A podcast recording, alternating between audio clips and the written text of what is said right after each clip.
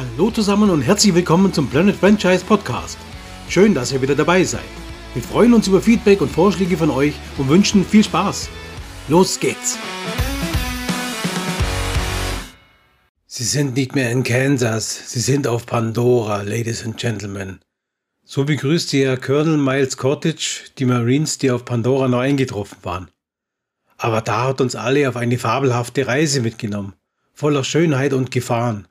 Tolle Bilder von überragend aussehenden Landschaften, fliegende Felsen, exotische und eindrucksvolle Tiere. Wir alle durften das Volk der Navi und deren Lebensweise kennenlernen. Dazu die einzigartige Verbundenheit von Fauna und Flora auf Pandora. Aber gibt es auch eine gute Story? Das schauen wir uns nun an. Und damit hallo zusammen und herzlich willkommen zu einem neuen Special bei Planet Franchise. Der Alex aus unserer Community hat uns angeschrieben und gefragt, ob wir nicht einmal ein Special über Avatar machen können. Diese Bitte kommen wir natürlich sehr, sehr gerne nach. Okay, dann legen wir auch gleich los. Markus, wenn du die Wahl hättest, würdest du gerne einen Avatar haben und Pandora mal richtig erkunden? Ich denke schon, ja. Ich kann mir das, kann mir das eigentlich ganz, ganz nett vorstellen, da als Navi durch äh, Pandora zu laufen, ja. Finde ich ganz aufregend eigentlich. Ja, ich denke auch, weil die Welten waren ja sehr bunt, farbenfroh. Und über Avatar kann man ja mal sagen, 2009 kam das ja raus, James Cameron als Director, Regisseur und war ein überragendes 3D-Erlebnis, muss ich sagen. Also ich war da gleich zweimal im Kino. Das Budget von 237 Millionen US-Dollar wurde, glaube ich, sinnvoll eingesetzt. Und äh, deutscher Titel war ja Avatar Aufbruch nach Pandora. So viel die Fakten. Ich kann mir, ich kann mir noch entsinnen, als ich im Kino war und die 3D-Brille auf, äh, 3D aufgesetzt habe und das Ding startete, muss ich ehrlich sagen, war ich total baff. Also das 3D-Erlebnis war echt klasse. Diese Tiefe, die dieses 3D, dieses neue 3D äh, geschaffen hat in dem Film, gerade am Anfang, wo sie in diesen Stasi-Kammern liegen, war schon sehr beeindruckend und ähm, hatte ich jetzt so noch nie gesehen vorher und war natürlich wieder eine Neuerung von James Cameron. Wie man ihn ja kennt, bringt er ja oft neue Techniken rein. Aber ja, ähm, schauen wir uns mal die Story an von dem ganzen Film. Also vielleicht können wir ja dann das ein bisschen aufklamösern und kommen von der Technik über die Charaktere, vielleicht auch ein bisschen um die, ja, was es vor Orte und so weiter gab. Aber die, die Storyline an sich, Markus, wie, wie hat dir die Story von dem Film an sich gefallen? Also erstmal noch kurz kann ich das bestätigen, was du optisch gesagt hast. Ich fand das damals auch sehr beeindruckend. Also es war ja im Vorfeld auch schon voll die Rede, dass es neue Maßstäbe setzt und wenn man die, die Kohle, die er da reingesteckt hat, das war ja auch schon so ein bisschen so ein, ja, nicht gerade ohne 237 Millionen, die sie da reingesteckt haben und hat sich ja vollends gelohnt. Also das war schon, war schon echt sehenswert, was er da geleistet hat.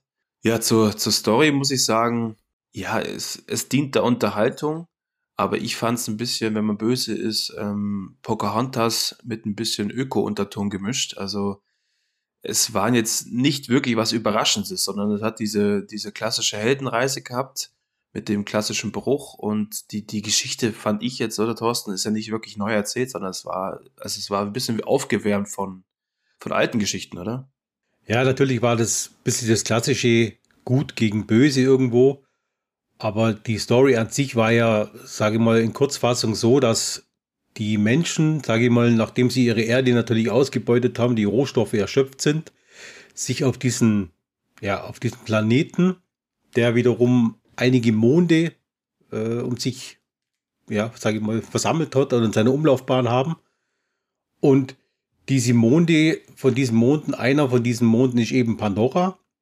Und auf diesem Pandora gibt es eben dieses äh, Unobanatium oder Umbanatium, wie das heißt nochmal. Ist das Unobtanium?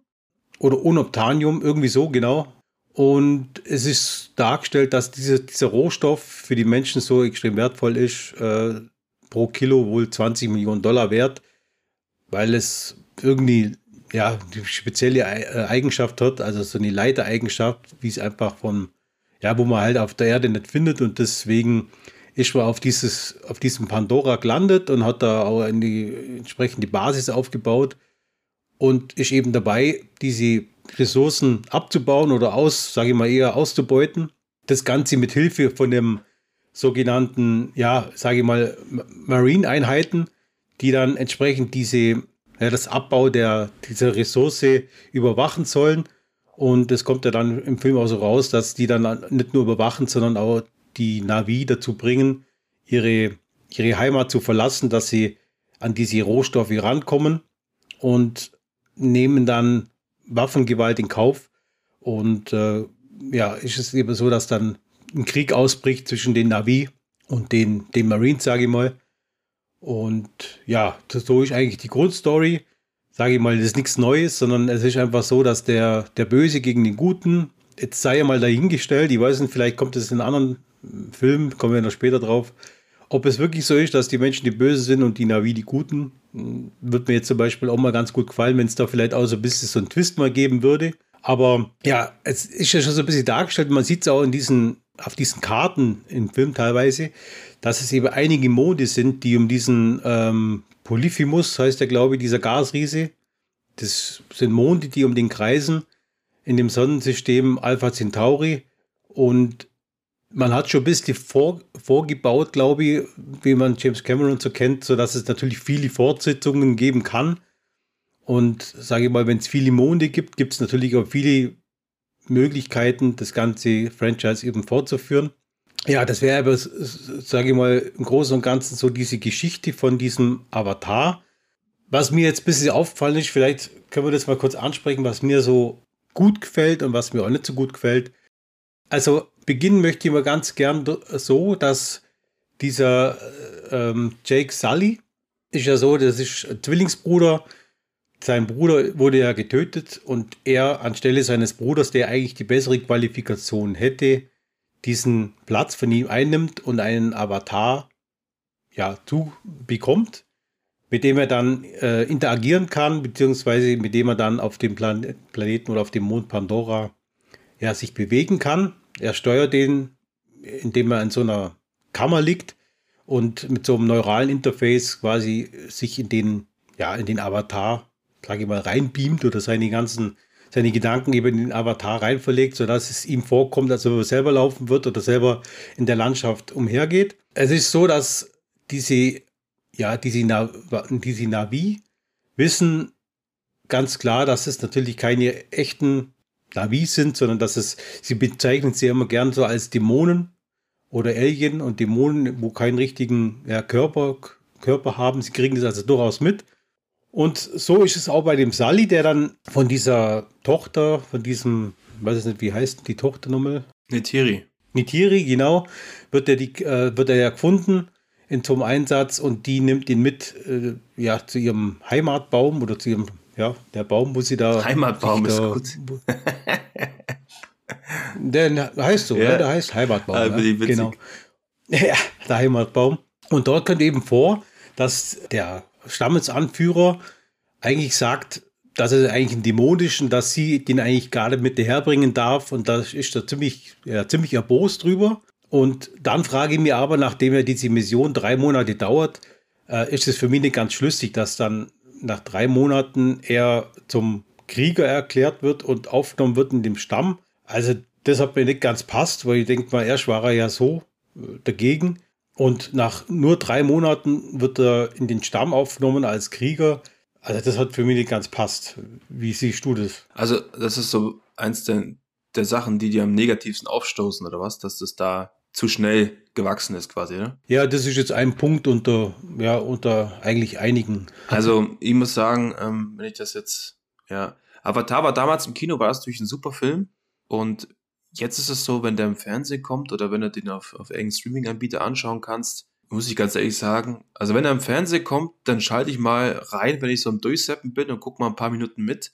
Aber ich finde, dass, dass es mittlerweile nicht mehr viel so Sehenswertes hat. Also es, für mich ist es kein wirklicher Klassiker geworden, weil die Geschichte halt so, so generisch ist. Also er nimmt sich einfach viele Bausteine raus, die halt andere benutzt haben und setzt sie zusammen. Und wenn man da anfängt bei, bei dem Jake Sully, wie du gesagt hast, der ist ja, das ist ja der Zwillingsbruder, weil du brauchst ja aus der Erzählersicht brauchst du den Effekt, dass du jemanden quasi neu in diese Welt reinwirfst, damit der Zuschauer mit ihm quasi lernt. Weil wenn jetzt der Zwillingsbruder von Jake Sully, wenn das der Richtige gewesen wäre, der da reinkommen wäre, für den wäre ja alles klar. Der weiß, wie Avatar funktioniert, der weiß, wie die Technik funktioniert, die muss man nichts erklären. Also haben sie quasi den, den im Rollstuhl genommen. Dann ist er noch im Rollstuhl, weil dann ist der Effekt der Größe, dass er wieder laufen kann. Und er ist ja eigentlich dann noch ähm, harmloser als Mensch eigentlich wie die anderen. Und also das mit diesem, dass er dann zum Krieger wird, um darauf zurückzukommen, das hat mich jetzt ehrlich gesagt war nicht so negativ. Ich fand eher, dass es halt so, so ein Abziehbild ist. Also ich fand, das war, das war alles weniger überraschend. Also du, du, wenn du, sobald du die Ausgangslage verstanden hast, kannst du, glaube ich, schon vorhersehen, wie der Film eigentlich enden muss. Und das war für mich eigentlich die größte Enttäuschung, weil dann, also dieses Kolonialismus-Thema, dass die Menschen halt irgendwo hinkommen und da die Bodenschätze rauben, das kennen wir seit 500 Jahren.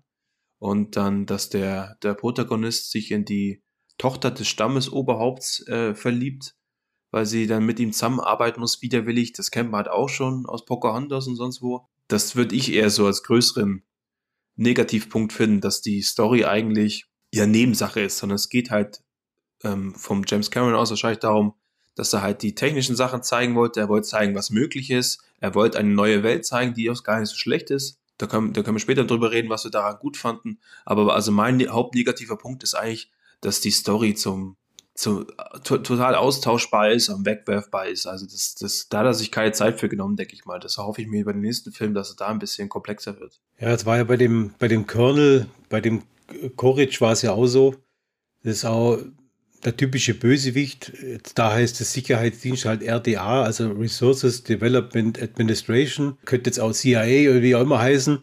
Und äh, dieser Parker Selfridge, das war ja dieser Ribisi, Giovanni Ribisi, der den Chef eigentlich ja, verkörpert hat, war ja auch klassisch. Also der, der raffgierige Chef, der dann äh, mit äh, Waffengewalt das durchsetzt, da hast du recht, das haben wir schon oft gesehen, in verschiedenster Form, ob das jetzt Sci-Fi war, ob das jetzt im Westen war, ob das, ja, sogar bei Krimis gibt es das teilweise mit, sage ich mal, mit Mafia, äh, äh, Mafia-Themen oder so ja, das war jetzt natürlich kei keine Innovation oder keine bahnbrechende neue Idee, wo man sagt, nur genau aus dem Grund äh, ist der Film gut. Aber was mir natürlich gefallen hat, es waren doch viele gute Ideen dabei, die dann auch wiederum von anderen übernommen wurden. Also wenn ich mir jetzt überlege an diese äh, fliegenden Insel zum Beispiel, die fand ich sehr beeindruckend. Die hat man später dann beispielsweise auch in gewissen oder fast in vielen, äh, sage ich mal, Computerspielen übernommen wie zum Beispiel Ark oder so gab es dann auch diese fliegenden Inselmods und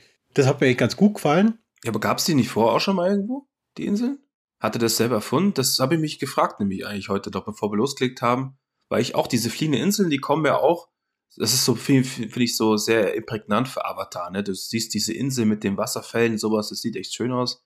Ich habe mir ja gefragt, ob das nicht irgendwo auch schon geklaut ist. War mir jetzt nicht bekannt. Also ich fand das äh, damals eine neue, gute Idee mit den fliegenden Inseln. Das war natürlich, äh, ja, gerade, sage ich mal, im Kino sehr beeindruckend. In 3D war es natürlich noch beeindruckender. Passt natürlich alles zusammen, auch mit dieser ganzen Fauna und Flora, mit diesen, sage ich mal, neonartigen Gebilden, die dann überall leuchten nachts. Das hat natürlich eine richtige Sci-Fi, Fantasy, Märchenwelt so ein bisschen zusammengemischt.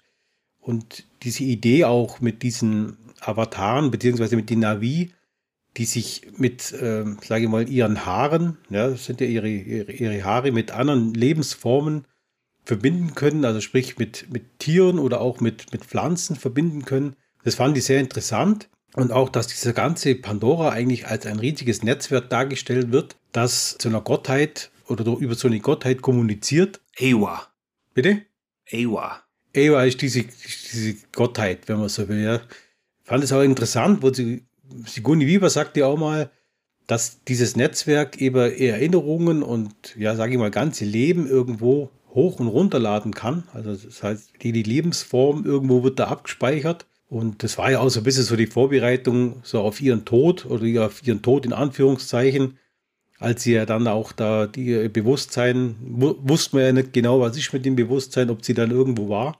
Das hat mir eigentlich ganz gut gefallen, war ganz interessante Idee. Ich komme nochmal zu dem Thema, äh, was mich auch noch ein bisschen beschäftigt, war das Thema mit dem, mit dem Toruk. Ja, also dieser große Flugvogel. Es war ja so, dass der Krieger einen, ja, so eine Flugechse sich erobern muss, beziehungsweise er sucht sich oder die, die, der Flugdinosaurier flucht, sucht sich den Krieger aus und will den töten und in dem Kampf muss dann quasi der Krieger diesen Flugsaurier, sage ich mal, mehr oder weniger überzeugen, dass er mit ihm sich vereint und dann sind die ihr Leben lang zusammen und sind quasi ein Team. Das sind ja dann diese kleinen Flugsaurier und dann gibt es ja diesen Torok, das ist ja dieser riesige, diese riesige Version von dem Flugsaurier, den es bloß einmal gibt und den in dem Film wird ja beschrieben, dass es bisher bloß fünfmal gelungen ist, sich mit dem Torok zu vereinigen.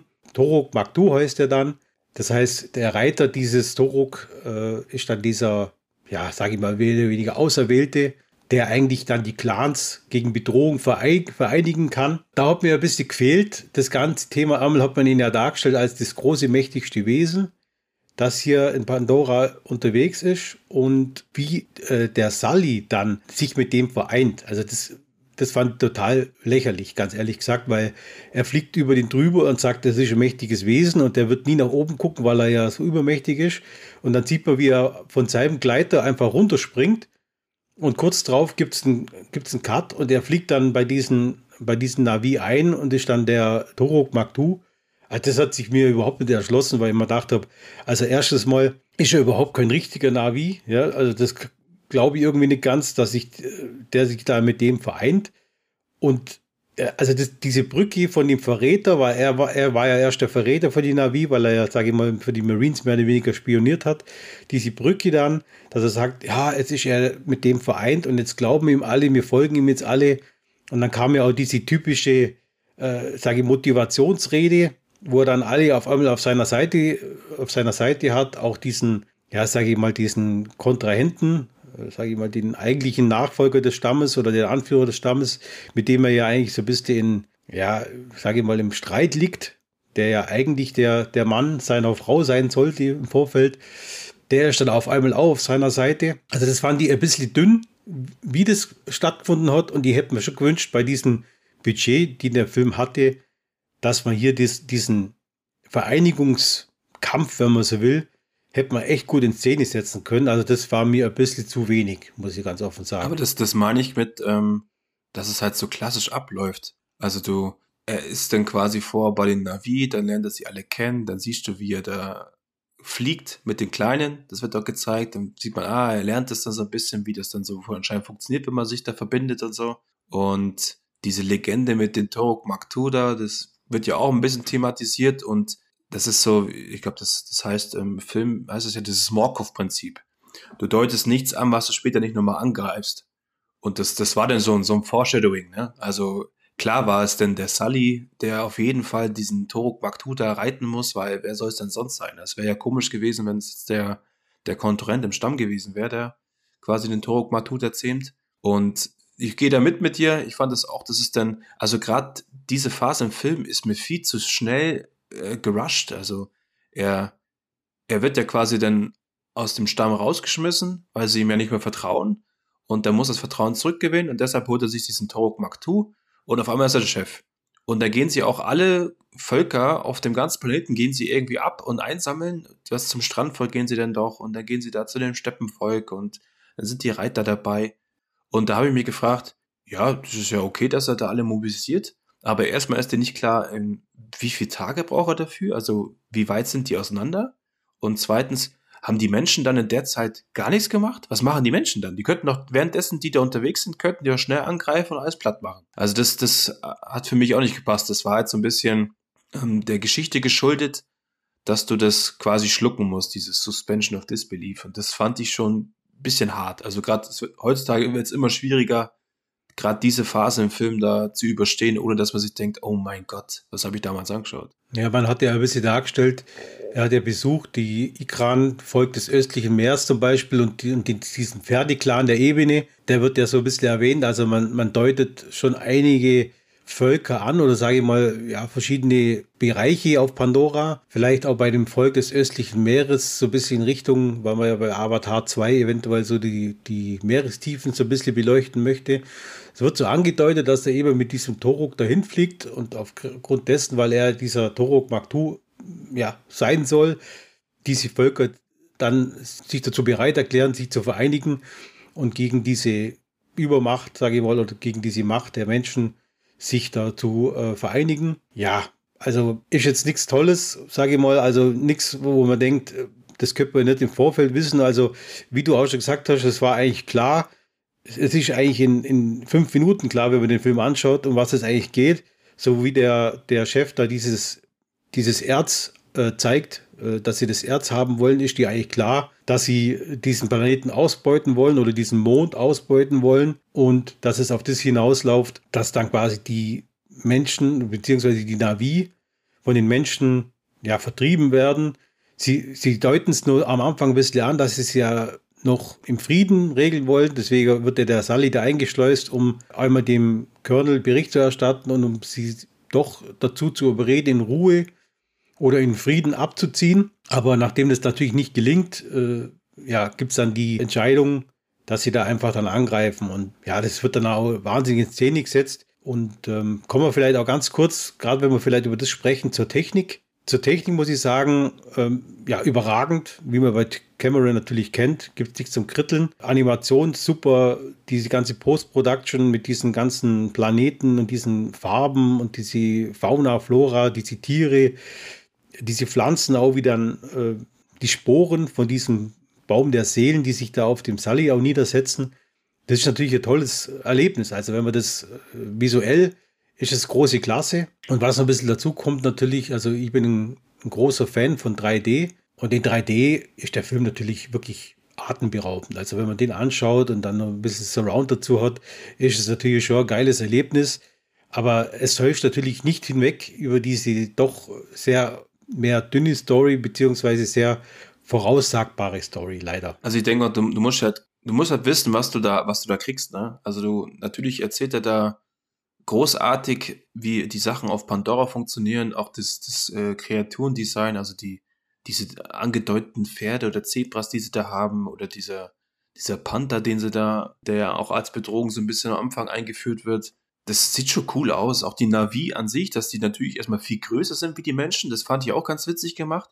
Weil, wenn du ehrlich bist, es gibt halt oftmals Science-Fiction-Szenarien oder sowas, wo die Außerirdischen eigentlich genauso groß sind wie die Menschen. Eigentlich, eigentlich viel zu oft, ne? Wo sie dann schon eher so humanoid dargestellt werden. Und da hat er sich quasi getraut zu sagen, ja gut, die sind jetzt einfach mal größer. Das fand ich eigentlich ganz, eine ganz coole Idee. Und auch das Design von denen, dass sie so ein bisschen, selbst so eine Art Katzengesicht, also sehen ja so aus wie so die, die ägyptische Göttin Bastet so ein bisschen in Blau. Fand ich auch nicht schlecht. Und jetzt, also das mit dem Baum des Lebens, ja, also das, wer sich ein bisschen mit Fantasy-Büchern auskennt, ich glaube, in jedem zweiten Fantasy-Buch ist der Baum des Lebens irgendwo drin. Gerade wenn man zum Beispiel Tolkien Silmarillion gelesen hat, weiß man, dass er die, die beiden Bäume da eine, eine große Rolle spielen, die Bäume des Lichts. Das ist halt alles ganz gut geklaut und da eingefuchtelt. Und ja, aber deswegen heißt er hier ja Baum der Seelen. Ja, ja, genau. Baum der Seelen. Sag ja, das ist, das ist gut geklaut und sein Logo drüber gemacht und das ist halt so ein bisschen, also was, was mir ganz gut gefällt, ist diese Verbindung zwischen, sagen wir, unserer Technik und der, dieser, dieser Biotechnik, die die Navi haben, also dass sie sich quasi mit allen möglichen Viechern anstöpseln können. Das ist ja nichts anderes als seinen USB-Stick irgendwo reinstecken und zack, bin ich verbunden. Oder halt auch mit dem, mit dem AWA, dass sie da diese ganzen Erinnerungen drin aufnehmen. Das ist ja auch wie so, ein, wie so eine riesen Speicherplatte mit Netzwerk, wo man sich immer verbinden kann und abfragen kann. Das finde ich auch nicht so schlecht, da hat er so ein bisschen die Sachen verbunden. Aber im Endeffekt ist es ja nichts komplett Neues, was er da an, an Stilmittel oder an, an Interesse macht, sondern eigentlich ist es ja ist es halt echt Pocahontas im, in, der, in der Zukunft. Ne? Ich meine, klar, aber das Thema mit dem Verbinden, kann man sagen, gab es bei Matrix auch schon, ja, wie man sich dann da in die, in die Matrix einloggt. Aber jetzt zur, sage ich mal, zu seiner bisschen Verteidigung, gibt es denn einen Film, wo nicht irgendwo was abkupfert ist? Also, ja, der Ring ist abgekupfert von, sage ich mal, von Narnia teilweise, was ja auch schon ein bisschen belegt ist und und äh, ja, Harry Potter auch.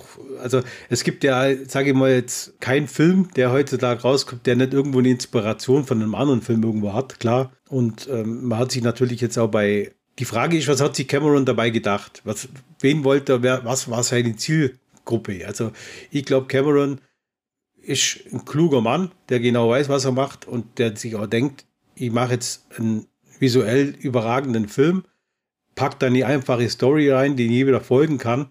und habe halt auf die Art und Weise den mega Erfolg, dass, sage ich mal, jeder den Film begreifen kann. Jeder versteht den Film, um was es dabei geht. Das Gut und Geböse Thema, das versteht jeder. Und das ist natürlich auch visuell ganz klar.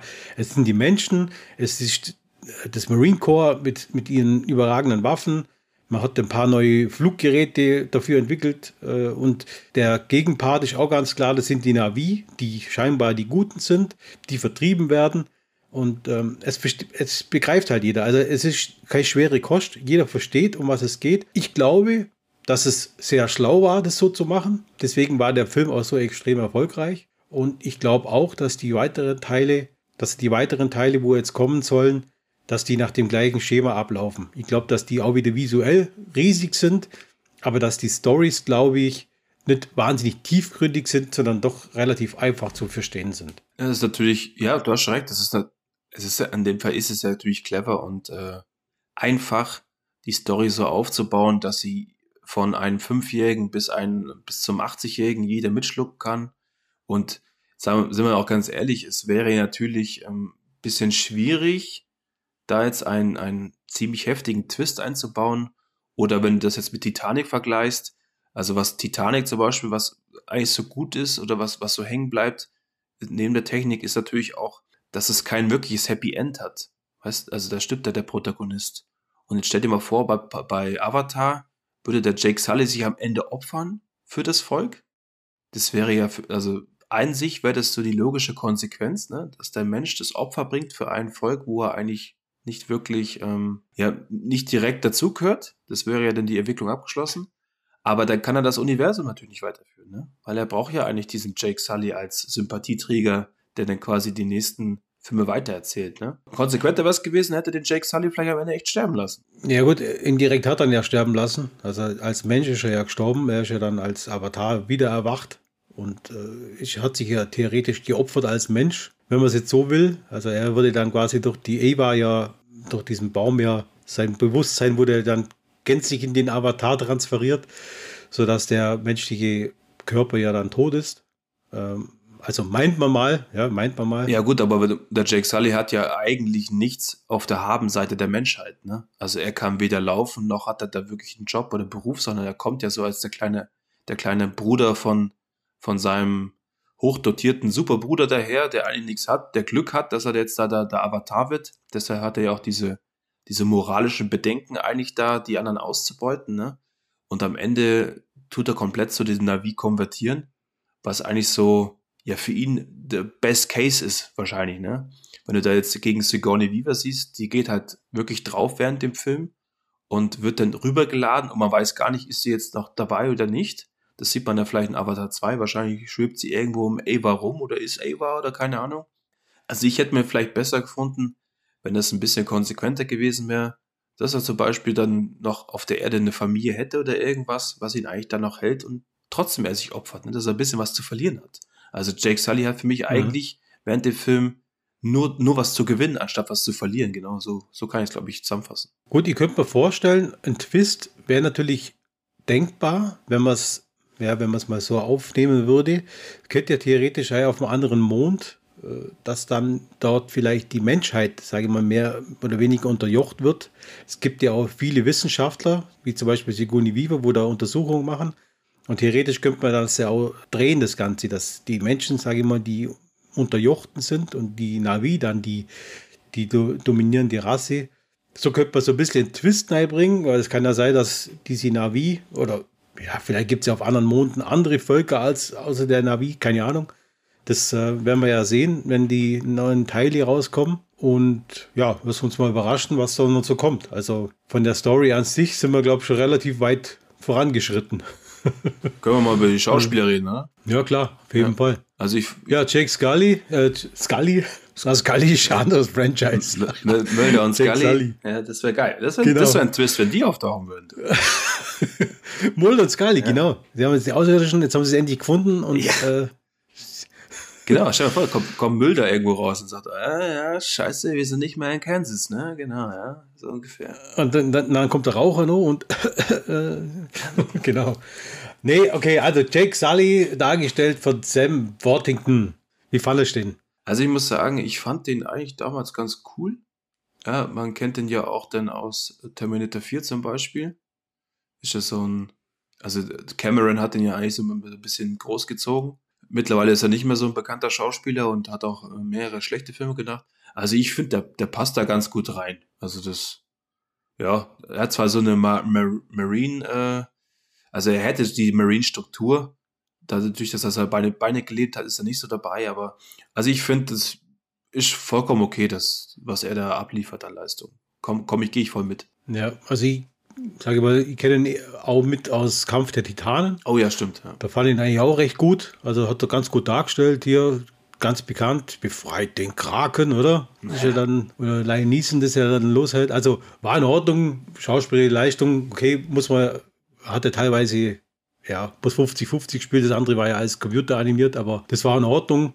Äh, ja, für das, für die Darstellung war es auch jetzt, sage ich mal, sonderlich schwer. Was ich beeindruckend fand, war die Darstellung von ihm oder beziehungsweise das Visuelle, dass er wirklich auch die Beine so, sage ich mal, so verkümmert waren, wie es halt ja leider bei so einem jemanden, der so gelähmt ist, ja, ja, logischerweise sein muss, weil er die Beine ja nicht nutzen kann und die Muskeln dann verkümmert. Das haben sie natürlich visuell echt cool gemacht, dass man das wirklich aussieht, dass er, dass es anders ist. Man, man kann natürlich heute viel machen, aber es sind ja auch so Details, wo man sagt, Finde ich in Ordnung, dass sie das so gemacht haben, dass es auch wirklich plausibel wäre. Nächste Darstellerin, Netiri, die Zoe Saldana. Zoe Saldana, ja. Aber Saldana. Die ist immer mhm. gut. Also die ist ja auch bei, bei Guardians of the Galaxy, äh, ist die ja auch überragend. Also kann man gar nichts sagen. Die siehst natürlich jetzt nur Motion Capture mäßig. Die schluck ich auch voll. Also das ist, das ist die Navi, das, das funktioniert alles darunter rum. Also das ist für mich wirklich ein echtes Volk geworden. Also das kann man schon so sagen. Das hat er echt gut hingekriegt. Also ich bin ganz froh, dass man sie bloß visuell sieht, also beziehungsweise bearbeitet sieht, weil ich mag die überhaupt nicht.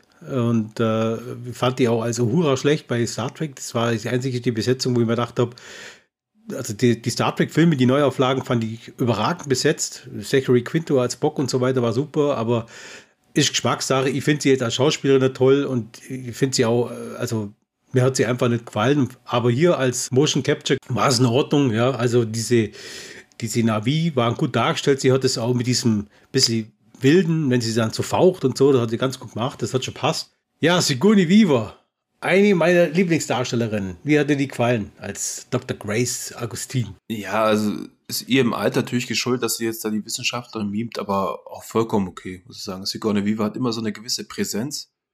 Ähm, und wenn man dann denkt, dass sie damals eigentlich mit Alien so ein bisschen so eine Action-Lady gemacht hat, ne, ist sie denn jetzt schon, ja, hat sie jetzt schon eine 180-Grad-Wende gemacht, ne? Also sie könnte ja auch, wenn du jetzt mal so überlegst, Linda Hamilton in, in den letzten Terminator, ne, die hat es einfach durchgezogen, dass sie da immer noch diese Action Lady ist. Und Sigourney Weaver hat da ja eine 180-Grad-Wendung gemacht und ist jetzt eigentlich zu so einer Art reifen Wissenschaftlerin geworden oder älteren Frau und passt vollkommen. Also finde ich super. Immer, immer wenn ich die sehe, finde ich es eigentlich ganz gut, außer jetzt bei die Defenders zum Beispiel. Marvels Defenders, da war sie ziemlich kacke, aber mein Gott, man kann auch mal daneben greifen. Gut, also mir geht es so ähnlich. Ich finde sie eigentlich super. Also gerade Ripley sowieso klar. Fand sie auch bei Galaxy Quest super, wo sie so ein bisschen die Blondini dargestellt hat. Man hat mal gesehen, wie wandlungsfähig sie eigentlich ist. Und ja, sie kann natürlich viel spielen. Also sie kann von einer Komödie spielen, über so Actionheldin, auch als Wissenschaftlerin nimmt mir ja ab. Also sie ist einfach eine gute Darstellerin. Ja, und dann, dann gibt es eigentlich nichts zu, zu meckern, hat auch diese, diesen Doktor gut gemacht. Und ich fand auch ganz interessant, die Ähnlichkeiten immer, auch gerade bei der Sigourney Weaver, wie sie das über diesen Avatar umgesetzt haben. Also hat mir echt gut gefallen. Ja.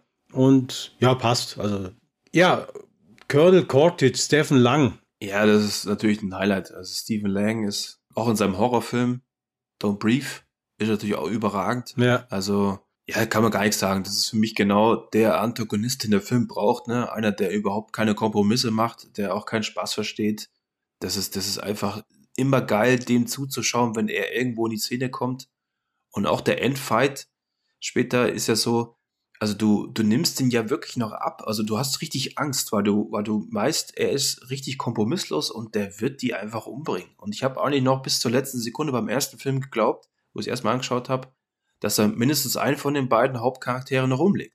Weil er einfach dafür irgendwie mhm. so die Aura ausgestrahlt hat. Also ich finde auch Steve Lang ist, ist wahnsinnig, ist auch sehr markant und äh, den merkt man sich einfach auch, weil der auch so ein bisschen so stechenden Blick hat, so ein bisschen wie Van Cleef. Aber bei dem finde ich auch, ist es ein gutes Beispiel, also wie doch deutsche Synchronsprecher auch Einfluss nehmen. Also dieser äh, Klaus, dieser Klebstern, der spricht, diese markante Stimme auch, mit dem, gerade mit dem Pandora, wenn er das so, wenn er das so betont, das gibt ihm natürlich nochmal eine gewisse Härte. Ja, ich weiß nicht, wie er, wie er in Original klingt, aber ja, ich denke, es muss in Deutsch hat es echt gut gemacht, dass es einfach, wie du sagst, kompromisslos, der Marine, der hat das eine Ziel, er muss seinen Auftrag erfüllen und der er betitelt ja die, die Navi auch so ein bisschen als Ungeziefer, wo sie da drauf schießen, wo sie sagt, das Ungeziefer rennt, rennt weg. Also war schon ziemlich knallhart dargestellt.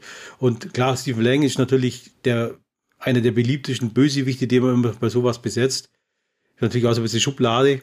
Ich habe den jetzt auch nur nirgends gesehen, wo der mal einen netten spielt, glaube ich. Aber ist ja, ist, ja, ist ja egal. Auf jeden Fall geht er seinen Weg und hat, ist auch sehr erfolgreich. Also man kennt ihn auf jeden Fall. Ja, es ist Stephen Lang, was, wenn der bei, bei, bei Aliens dabei gewesen wäre, du hätten die Aliens keinen Auftrag gehabt. Der hätte die einfach weggemacht. Ja, das wäre natürlich schaugeil gewesen, das stimmt. Ja, sagen, könnte also ich mir gut vorstellen. Der ist da einfach, das wäre die Ein-Mann-Kampfmaschine. Den schickst los, der holt sie alle. Vielleicht kommt er noch. Vielleicht spielt er irgendwann mal irgendeinem Alien noch mit. Weiß gar nicht, wie alt ist denn der mittlerweile? Ja. Wird schon auch ein paar Jährchen auf dem Buckel haben. Schauen wir mal. Okay, jetzt gehen wir weiter. Nur ganz kurz. Was denn? Der ist einer von den Schauspielern, die man auch nur mit grauen Haaren kennt, würde ich sagen. Oder? Ja. Gefühlt, oder weiße. Ja, ja, oder weiße hat er auch mal gehabt irgendwo. Ja. Egal, genau. okay. Entschuldigung, dass ich den Agenda-Punkt durcheinander gebracht habe. Die Trudy, Michelle Rodriguez, ja. Und nein, sie ist nicht mit, mit dem Regisseur Rodriguez verwandt, sondern die heißt zufällig so. Michelle Rodriguez. Ja. Wie fandest du die? Äh, Michelle Rodriguez. Kann man falsch machen, oder? Michelle Rodriguez spielt Michelle Rodriguez in Michelle Rodriguez, kann man eigentlich sagen. Also es gibt, glaube ich, keine Rolle, wo Michelle Rodriguez nicht Michelle Rodriguez spielt, oder? Also bin ich bei dir, ich finde die ganz nett. Und wird, ja, spielt aber immer zu den gleichen, genau die gleiche, sage ich mal, mehr oder weniger taffe Frau, die aber da doch, sage ich mal, irgendwo auch ein bisschen verletzlich, verletzlich ist, aber es ist eigentlich immer der gleiche. Also sie spielt es immer genau gleich aber ich glaube halt, das wollen die Regisseure dann auch so besetzen. Also so kann ich es einfach bloß zusammenfassen. War in Ordnung und sie ist so wie erwartet in dem Film. Ja, was, was ich halt ein bisschen, oder was ich blöd finde, das liegt nicht an ihr, aber das ist an ihr Charakter. Du weißt halt auch von Sekunde eins, wo du sie triffst, alles klar, ja, die wird halt am Ende dann irgendwo halt dann noch quasi für die Navi kämpfen. Also das ist ja sofort klar. Wäre wär viel krasser gewesen, wenn sie am Ende trotzdem für die Menschen gekämpft hätte. Das ist dem Film geschuldet. Die, das, die Story war ist so geradlinig, dass es, dass es unmöglich eigentlich so einen Twist geben kann. Ja. Also das ist der ganze Film ist eigentlich so. Würde ich sagen, zum Abschluss vielleicht noch, machen wir noch den, den Parker Selfridge, also den Giovanni Ribisi. Der ist ja auch ziemlich bekannt. Äh, ja, war viel in der Diskussion, wegen Scientology auch. Aber ich finde ihn als, als Darsteller, fand ich den super oder finde ihn super ich stelle mir auch gerade vor, bei, bei Friends war er wahnsinnig als, als Bruder von der, wie hieß sie? Phoebe, Von der Phoebe, genau, wo man Sachen schmelzt, die schmelze Sachen, das habe ich mit kaputt gelacht, wo das heißt, ich schmelze Sachen, die konnten immer. Aber ähm, ich kenne ihn auch sonst nur von ähm, ja, nur 60 Sekunden, ja, als Autodieb, sage ich mal, Bruder von Nicolas Cage. Aber ja, wie fandest du den? Ja, ich kenne ihn zum Beispiel auch noch aus Sherlock, da spielt er den Moriarty in, in einigen Stimmt, Staffeln. Genau. Mhm. Und da war ich am Anfang mal ein bisschen enttäuscht, weil ich fand ihn eigentlich immer so als Moriarty irgendwie so zu unscheinbar. Aber der wird immer besser, fand ich dann später.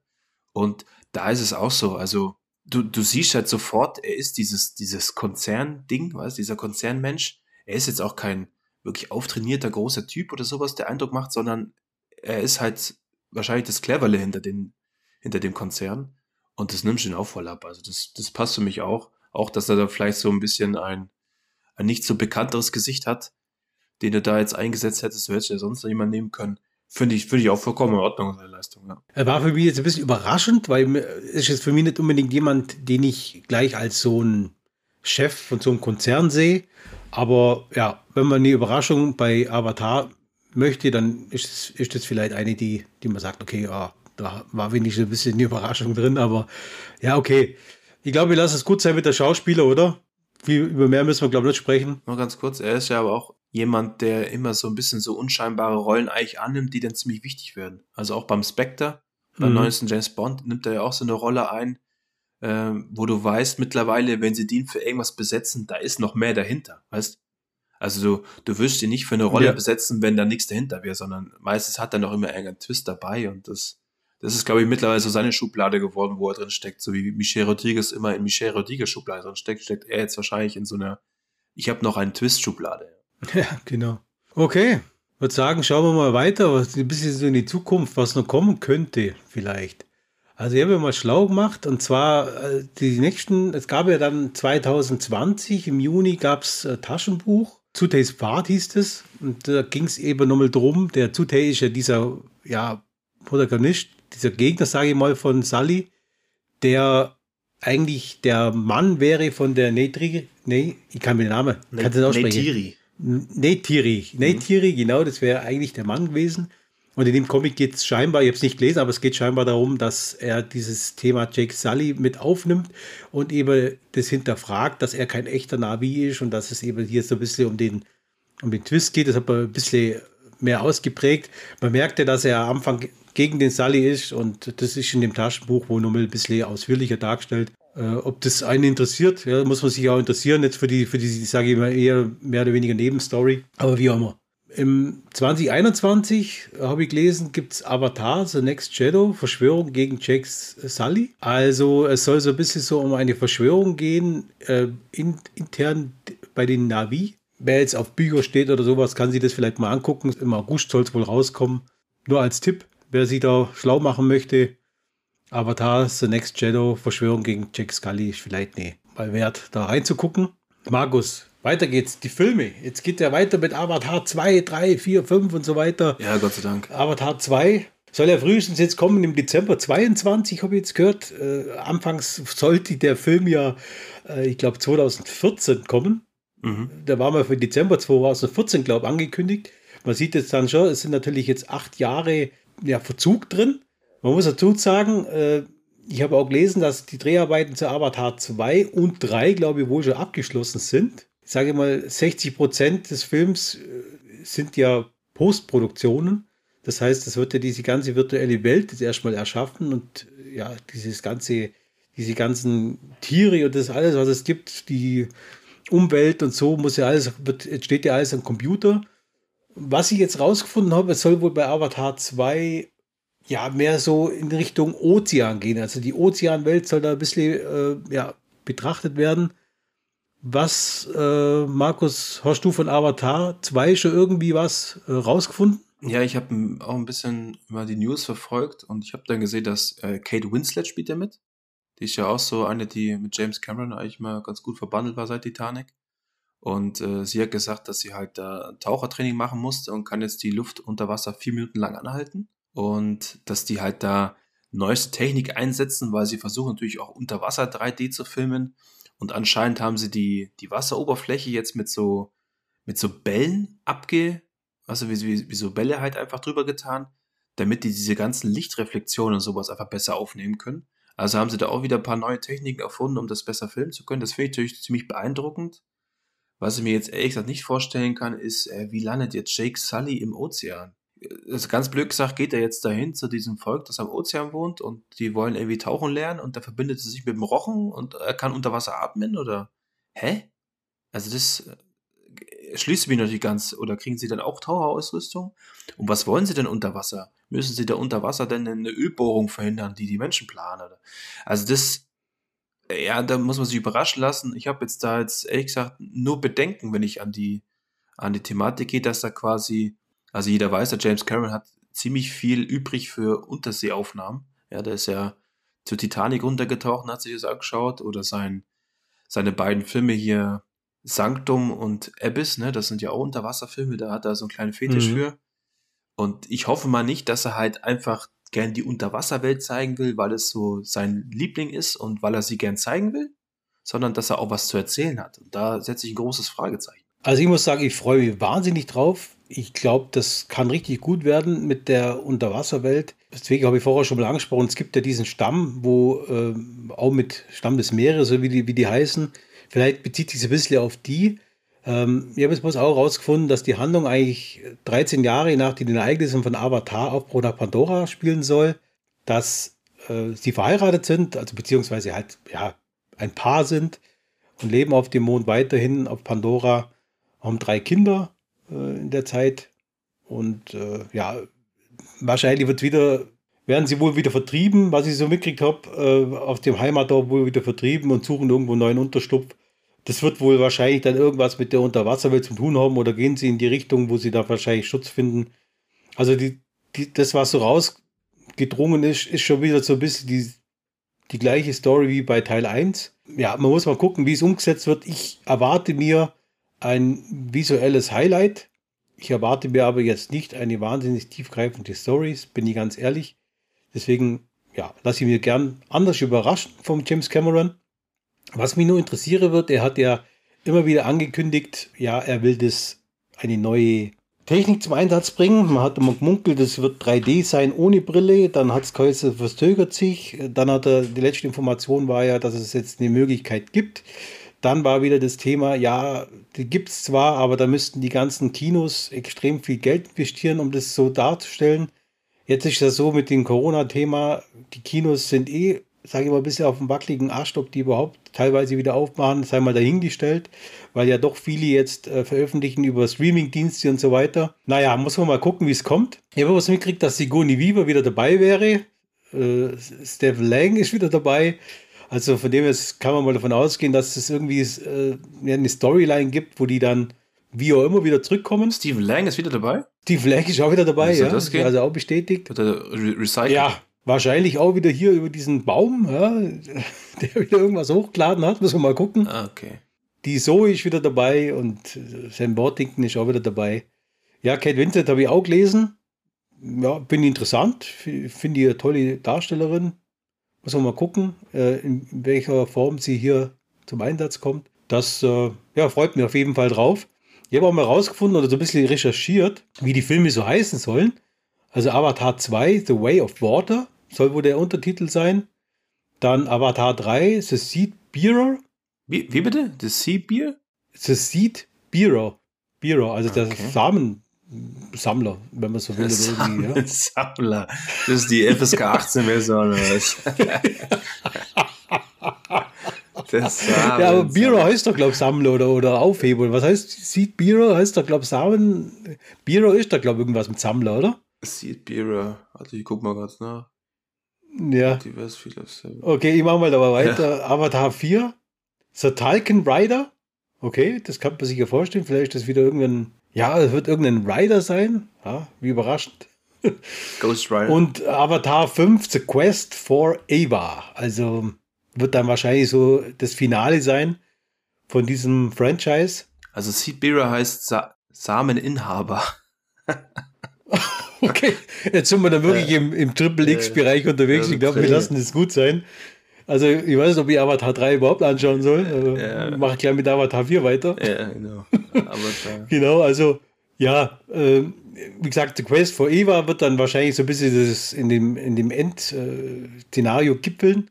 Es sei denn, die sind wahrscheinlich so erfolgreich, dass man dann vielleicht doch sagt, ah, wir machen doch noch Avatar 6 und 7 und 8 und oder irgendwelche Spin-offs, uh, The Rise of uh, Ja, genau. Keine Ahnung. The Rise of Avatar. The Rise of Avatar, The Rise of oder es gibt das Spin-off über diesen Colonel, ja, Rise of Colonel, schlag mich tot. Ja, muss auch mal gucken, Rise of the Seed wie es weitergeht. Schauen wir mal. Rise of the Seed Bearer. Aber da bin ich raus, ganz ehrlich. Also, das, muss ich mir da angucken. Seedbeerer. Okay, aber sich damit gefallen ja. tut, muss man mal gucken, aber. Äh. Ja, vielleicht überlegt er sich ja nochmal anders. Ich bin ja, ich bin ja bloß gespannt, wie die Deutschen, die Deutschen oh, ja. machen ja meistens immer solche, solche deutschen Untertitel, wenn jetzt einer sagt, ah, ihr habt eine Idee, wir machen einfach den, den Samensammler. Ja. Aber dann, dann könnte es wahrscheinlich im, äh, ja, FSK 18 und vielleicht auch in einem anderen Kino äh, laufen. Aber müssen wir mal gucken. die Rückkehr des Samensammlers, oder was? Ey? Die Rückkehr des Samensammlers. Oh, yeah. Samensammler Strikes Back. Ei, ei, ei. Okay. Steve, Steve Lang Strikes Back. So könnte der Teil Steve Lang, Steve Lang Strikes, Strikes Back. Back. Ja. Genau. Oh Mann. Ja, Markus, Soundtrack. Soundtrack, also wir über Soundtrack kurz sprechen. Von James Horner, bekannt von Braveheart, Aliens, äh, Vertrauter Feind, Titanic und, und halt viele mehr. Mhm. Soundtrack, muss ich sagen, ja, fand ich super klasse. Also dieses, dieses Feeling von Aufbruch, Abenteuer, Action, Gefahr. Also kann ich jetzt nichts sagen oder hast du da andere Meinung? Nö, der macht immer eigentlich solide Arbeit. Ich muss jetzt sagen, dass es, also wenn ich jetzt direkt an Aufprogramm Pandora denke, es, ich habe jetzt direkt keine Melodie im Kopf. Wenn du es dann schaust, dann passt es zusammen. Also, das ist, glaube ich, dafür, wo James Horner so ein bisschen bekannt ist. Er macht eigentlich so ganz gute Soundtracks, die aber dann nur zusammen mit den Bildern funktionieren. Also, wenn jetzt dann andere wie John Williams oder, oder James, James Howard von, äh, von Herr der Ringe, die sind noch ein bisschen einprägsamer, finde ich. Aber der macht ganz solide Arbeit. Ja, hat so ein bisschen so den, den Sound da drin, so ein bisschen wie König der Löwen, so dieses, diese, diese Gesänge so ein bisschen mit drin, wo sie sich da so treffen. Also, ich finde den Soundtrack super, super gut. Der passt auch komplett zum Film. Also gibt es da nichts zum, zum Mäkeln. Also von meiner Seite aus passt es, passt es soweit. Kann auch ruhig von mir aus die Soundtracks von den anderen Filmen machen, wenn da äh, Hans Zimmer sich mal raushält oder genau. der auch wieder dann dabei ist, muss man mal gucken. Aber der ist ja schon ganz gut und ich glaube, der, der wird es wahrscheinlich auch wieder machen. Keine Ahnung. Ist jetzt, glaube noch nichts so richtig bekannt, aber warum soll man von dem weggehen? Der, ich denke, der hat da schon noch ein paar Ideen im, in seiner Schreibtischschublade, wo er da verwenden kann. Das stimmt, ja. Okay, vielleicht noch Spiele, Markus. Du bist ja auch immer so ein Zocker. James Camerons Avatar, das Spiel, kann ich mir erinnern, habe ich gespielt, ja. Okay. Ich war sehr begeistert. Das war ja auch, also es bezieht sich ja auf den Film, spielt aber ein bisschen in einer anderen, ja, das ist so ein Third-Person-Shooter und hat eigentlich mit einer ganz andere Storyline irgendwo. Also man kann sich ja entscheiden, ob man jetzt ja, als Mann oder als Frau spielt, äh, hat aber den gleichen, sage ich mal, Namen, also Nachnamen. Und äh, kann mich erinnern, es hat echt toll Spaß gemacht, also hat viel Spaß gemacht, war tolles Leveldesign. Waren schöne, abwechslungsreiche Level, muss ich sagen. Die Quests waren so ein bisschen langweilig, so ein bisschen sammle dies, zerstöre das und renn dahin. Ich kann mich erinnern, dass die KI war auch wirklich teilweise sehr dumm und also ich, ich weiß nur, da, da war ich in so einem Waldstück gestanden und, und so, so äh, NPC-Gegner und ich war eigentlich neben dem gestanden und der hat immer neben mir einfach vorbeigeschossen. Keine Ahnung, war das so ein virtueller Felsen, wo keiner gesehen hat, aber ja, das, das war ja teilweise schon ein bisschen lächerlich, aber okay. Aber die Fehler kommt man echt verzeihen, weil das, das Pandora-Feeling war haben sie echt super umgesetzt. Und was mir ein bisschen gestört hat, war, dass die Karte, die man da hatte, die war sehr ungenau, weil es war ja so, dass man da auf verschiedenen Ebenen interagiert hat, also gerade auf dem Baum und so weiter, und die Karte über das nicht gezeigt hat. Also auf welcher Ebene musst du jetzt sein? Also bist du mal, hast gemeint, du bist eigentlich an dem Fleck, aber du bist dann alle Stockwerke abgelaufen, bis du eigentlich an der, an der Stelle warst. Das hat mir ein bisschen gestört. Und da gab es auch nie ein Patch dazu. Das war einfach so. Also musste ich die eigentlich mehr oder weniger selber, selber durchfummeln. Und ich weiß noch, was mich auch gestört hat, weiß nicht, war das eine Programmierungsgeschichte, wenn du da in irgendwelche Räume rein bist, dann hat es mal ewig dauert, bis die Türen aufgegangen sind. Also du bist vor der Tür gestanden, hast gedacht, muss ich jetzt irgendwas drücken oder irgendwas. Okay. Äh, und dann bin ich rumgerannt, aber ist die Tür doch aufgegangen. Und äh, ja, ja, aber das, man konnte es erwarten was mir sehr positiv aufgefallen ist, das war komplett in Deutsch. Das ist ja heutzutage auch nochmal selbstverständlich. Also sowohl Audio als auch die ganzen Texte waren komplett in Deutsch. Hat mir eigentlich so ganz gut gefallen. Ja, also war auch ziemlich bekannt, äh, erfolgreich, glaube ich. Haben auch relativ viele gekauft.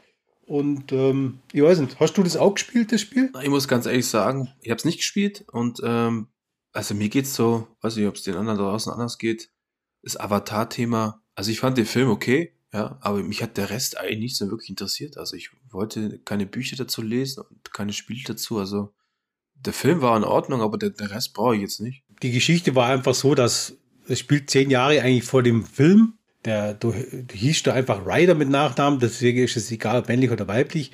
Und was ich mir entsinnen kann, es ist von dem her äh, ähnlich zum Film. Du musst dich relativ schnell entscheiden. Da gibt es dann so, ja, so, so, so, einen Handlungsstrang und du musst dir entscheiden, äh, äh, kämpfst du jetzt weiter für die Marines oder wechselst du zu den Navi? Und je nachdem baut sich halt dann die Storyline um. Ist halt so ein klassisches Spiel, wie man es wie so kennt. Äh, war auch teilweise kommt man dann den außer so Informationen freischalten von RDA und so weiter und von Pandora und von dem von dem äh, von den Monden da ringsrum. Enzyklopädie gab es sogar, wo man im Spiel aufrufen konnte und konnte sich die ganzen Pflanzen und Tiere teilweise erklären lassen. Und die kam mir nur ins Sinn, das habe ich aber nicht gespielt in dem Modus. Es gab auch so einen 3D-Modus wohl. Also wenn man so einen 3D-Monitor hatte, den hatte ich nicht. Da könnte man das also mit Brille vorm Monitor auch in 3D spielen. Das fand ich ganz lustig, das Feature, weil man einfach sagt, okay, das, der Film war in 3D, man konnte das Spiel dann auch in 3D genießen. Kann ich aber nichts dazu sagen, weil ich habe das äh, in dem Modus jetzt nie gespielt. Äh, vielleicht, wenn jemand äh, von euch da draußen das mal so gespielt hat, wird es interessieren, wie ihr das fandet. Vielleicht war ja jemand dabei und gesagt hat, ihr habt das in 3D gezockt und das war richtig gut. Und äh, ich weiß bloß, dass es eine Wertung eigentlich von 76 von 100 Punkten erreicht hat. Also es war schon, ist schon ganz gut angekommen, hat sich auch ganz gut verkauft. Circa 4 Millionen Mal, glaube ich. Also war für so ein Spiel, oft ist ja so, so Spiele, wo auf Filmen beruhen, sind so ein bisschen, naja, äh, sage jetzt mal groß, äh, Fluch der Karibik zum Beispiel, sind auch ein bisschen so, ja, schnell den Titel vermarkten und das war's dann. Aber hier hat man sich wirklich sehr viel Mühe gegeben fürs Leveldesign und für die ganzen, um, die, die ganzen Karten, die ganzen Maps, wo da waren oder die ganzen Szenarien. Und ich habe mir teilweise wirklich gefühlt wie im Film. Das war wirklich schön und auch äh, die Umgebung kann ich mir erinnern. Aber wenn man irgendwo durchgelaufen ist, haben die Pflanzen wirklich auch so reagiert, also dass die dann ja so geschrumpft sind wie im Film oder so, oder dass die halt größer worden sind. Also kann ich jetzt sagen, unterm Strich hat es Spaß gemacht, waren ein paar Schwächen dabei, aber auf jeden Fall, wer auf Avatar steht, kann sich das auf jeden Fall mal angucken. Hast du jetzt deinen Avatar gespielt oder warst du da ein Mensch? Ich habe beides mal gespielt, aber die, die ist eigentlich in dem Spiel egal gewesen, was du gespielt hast. Die, diese Quests oder diese Handlungen waren ähnlich. Außer du hast halt andere Sachen machen müssen. Also bei Marine hast du halt das sammeln müssen, als, als Navi hast du halt das sammeln müssen. Oder ich weiß noch, als Navi gab es auch mal so, du, du musstest dann von den, von den Marines gewisse Einheiten sprengen, also halt so ein das Fahrzeug sprengen oder so, so ein Kran musstest mal sprengen. Aber das war jetzt nicht alles wahnsinnig schwer. Also es war auf jeden Fall gut machbar. Und ja, also äh, ich kann wohl sagen, diese Quests waren nicht unbedingt das Beste am Spiel, aber so diese Umgebungen, wie um die Quest halt zum, zum, äh, zum Machen, das hat schon Spaß gemacht, das alles auch zu gucken. Okay. Gut.